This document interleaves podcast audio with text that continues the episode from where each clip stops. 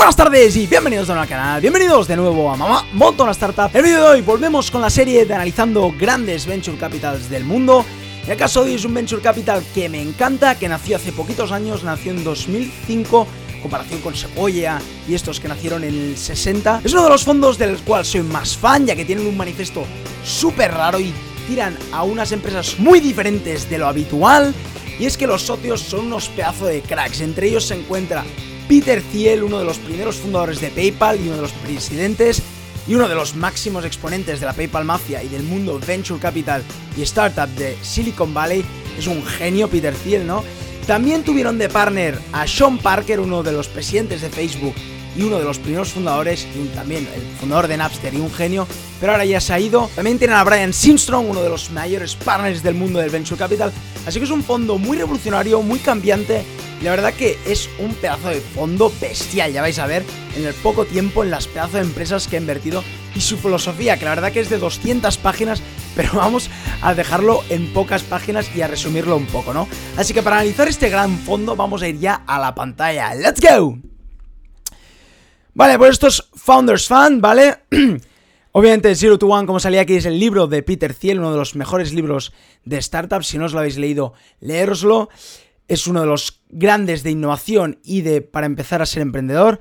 Bueno, aquí van saliendo cosas, pero vamos a ir ya al menú y vamos a empezar por el manifiesto de Founders Fund. Como os he dicho, es un manifiesto, ya vais a ver, de muchísimas páginas, muchísimas palabras, pero vamos a resumirlo. En el manifiesto hablan de en qué tipo de emprendedores invierten, por qué nace este fondo y en los diferentes verticales que invierte este fondo, ¿no?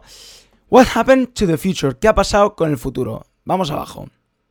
Dice, nosotros invertimos en gente inteligente que resuelve problemas difíciles. Importante, importantísimo. La palabra de problemas difíciles es la clave de Founders Fund, ¿no? Dice, often difficult scientific or engineering problems normalmente de ingeniería y científicos, ¿no? Y aquí está por qué. La introducción, vamos a leer brevemente la introducción, lo que nos hace un resumen y después la conclusión que nos explica en qué tipo de startups o de equipos o de emprendedores invierte, ¿no? La introducción básicamente nos dice el problema y por qué nace este fondo. dice, tenemos dos razones o intereses para crear este fondo. Dice, una, buscar una manera de soportar el desarrollo tecnológico, ¿no? y de la tecnología es fundamental para el crecimiento de este mundo industrial, ¿no? Y dos, obviamente en cualquier venture capital, para hacer dinero, para devolver el dinero a los inversores que confían en ellos, ¿no? Y nos hablan de un problema del venture capital que muchos se habla, ¿no? Que es básicamente la burbuja de estos últimos años, ¿no? Dice que desde el 60, cuando nacieron Sequoia y todos estos fondos, hasta los años 90 el venture capital era excelente para estos dos intereses, pero en los últimos años este fondo nos explica que esta industria se ha ido bastante a, lo negativo, ¿no? Y que las devoluciones de inversores no han sido tan elevadas ni han sido tan positivas, ¿no?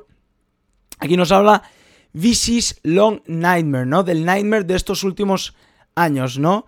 Nos habla que obviamente con las inversiones y haciendo crecer las valoraciones a veces parece que sea muy bueno, que parece que las empresas que tienen son muy buenas, pero lo que importa, que es la tier, es la devolución, el ROI que, tienen los fondos, no es tan positivo, ¿no? Ahora vamos a ver, este es el problema por el que inician, ¿no? Y ahora veremos las categorías o verticales en las que invierte este fondo. Básicamente son aeroespacial, es decir, los cohetes, todo lo relacionado con el espacio, la biotecnología, la inteligencia artificial, la energía y el Internet, ¿no? Si os fijáis, son verticales bastante complicadas que poca gente se intenta entrar y es verdad que son muy, muy, muy futuristas, es decir, son inversiones a largo plazo. Y aquí es donde viene em, Founders Fund a invertir, a ayudar a esta gente que de verdad cree en el futuro, cree en este futuro que se hablaba en las películas, que se hablaba de que todo iría mucho mejor, que estaríamos todo curados, que viviríamos miles de años, y ellos quieren invertir en estos en esta gente que apuesta muy fuerte por este futuro, ¿no? Vamos a ver la conclusión, fijaros, fijaros cuántas páginas voy avanzando, porque habla muy bien, si de verdad queréis leer su mantra, su manifiesto de cada vertical, es súper interesante, yo me he leído un poco antes, y es súper interesante, es muy largo, es muy largo, es casi un libro, pero es muy largo, pero te habla de cada vertical y cómo ven el futuro de cada vertical, ¿no? La conclusión a la que llega Founders Fund, ¿no? Dice, Nuestra lista no es exhaustivamente, sí. No es solo, no, no solo invierten en este tipo de empresas, pero se basa muchísimo en esta lista, ¿no? Dice, las mejores compañías es clave, por eso lo de problemas difíciles. Las mejores compañías crean sus propios sectores. Como el iPhone creó el smartphone, como Microsoft y Apple crearon el tema de ordenadores y el tema de ordenadores de casa. Dice, las mejores compañías crean sus sectores, ¿no? Como general, las más, las compañías más prometedoras desde el punto de vista de los inversores tienen estas características. Vamos a leerlas. Nos dicen cuatro. Dicen, no son populares, por eso problemas difíciles, ¿eh? no son populares.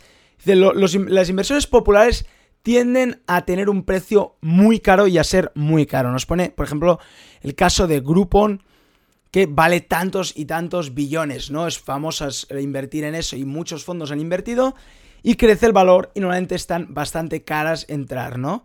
Por lo tanto, ellos invierten en empresas o en sectores que no son tan populares, ¿no?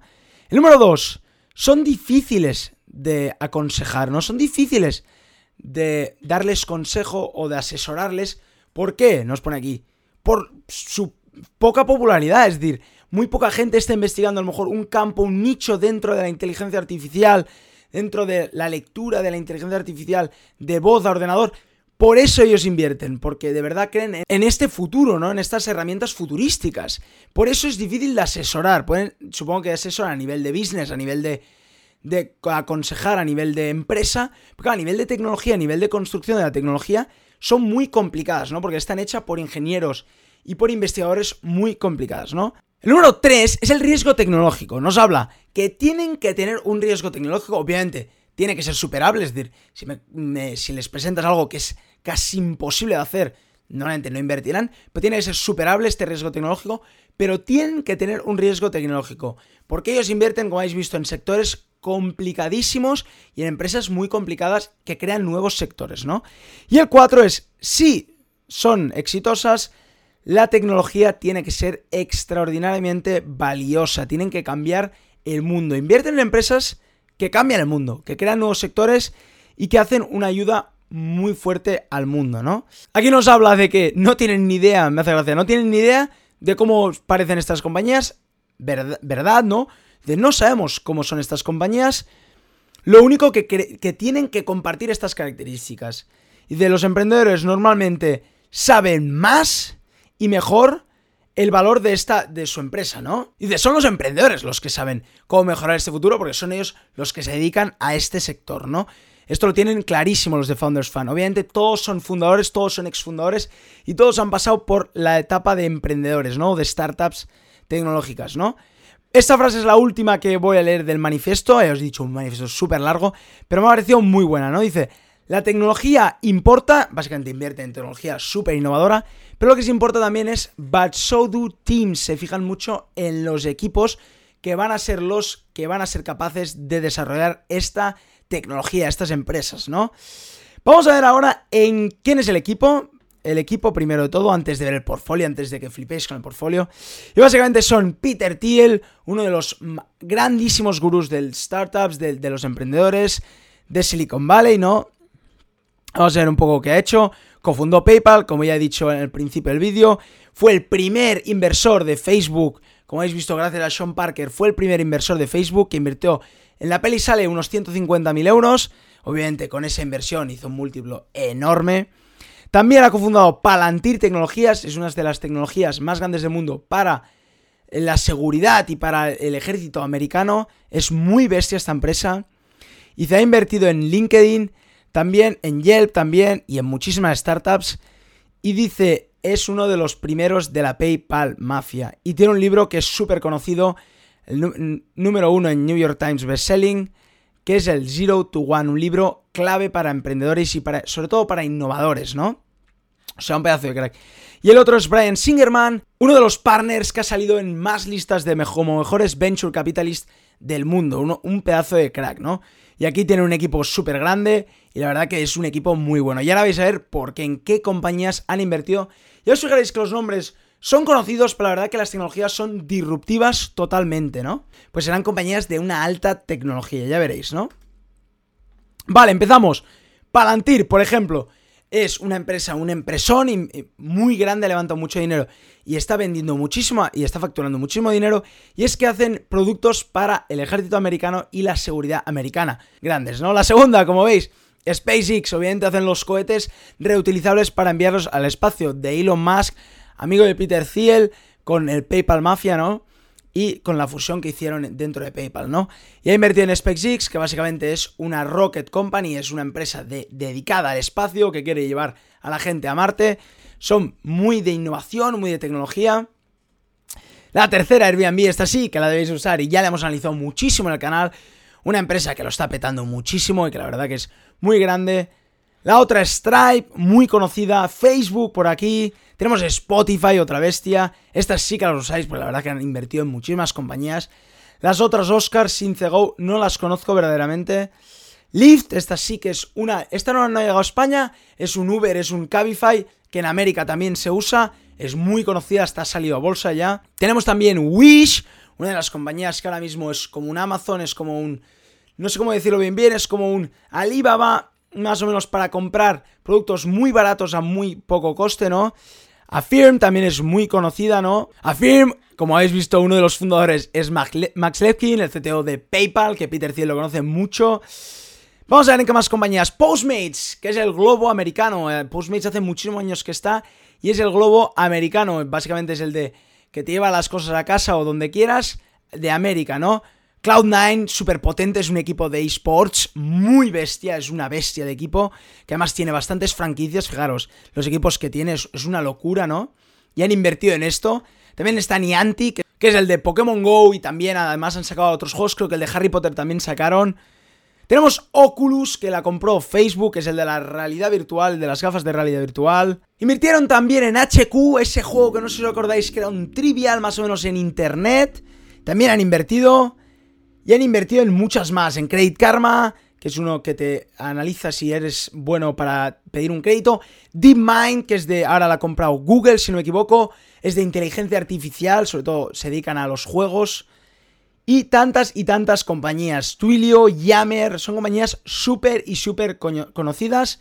Compass, pero si os fijáis, intentan invertir en empresas Asana, por ejemplo, muy conocida, pero intentan invertir en tecnologías bastante disruptoras y que cambian mercados, ¿no? Que hacen cosas innovadoras, ¿no? Muchas de ellas son B2C, pero muchas de ellas, como Palantir y SpaceX, son B2B, además extraño porque es mucho más tirando a tecnología que la gente normalmente no usa, es decir, tecnología del futuro, ¿no? Por último, vamos a ver una cosa que tiene eh, Founders Fund, que es la Anatomy of Next, que es un podcast, que son unos vídeos, que son un QA, que son historias, que son súper interesantes, que los podéis ver y para aprender, pues, historias dentro de las empresas de Founders Fund. El podcast hablan de las diferentes tecnologías, la anatomía del nuevo mundo se llama, ¿no? Del next, o sea, de lo siguiente, ¿no? Habla mucho del futuro. Es un fondo dedicado muchísimo al futuro, dedicado muchísimo a la tecnología que vendrá en los años próximos. Si os fijáis, las empresas ya tienen esa sensación, es decir, crean nuevos mercados, aunque muchas son B2B, B2C, las uséis, son empresas que crean nuevos mercados. Bueno, pues hasta aquí el vídeo de hoy. Espero que os haya gustado, espero que os haya gustado Founders Fun y que lo hayáis encontrado súper interesante. Si queréis leer uno de sus artículos, podéis entrar a su web y los encontréis ahí. Bueno, pues si os ha gustado el vídeo, acordaros de darle un buen like y acordaros de suscribiros a mi canal. Y como cada día, volvemos mañana con otro vídeo. ¡Chao!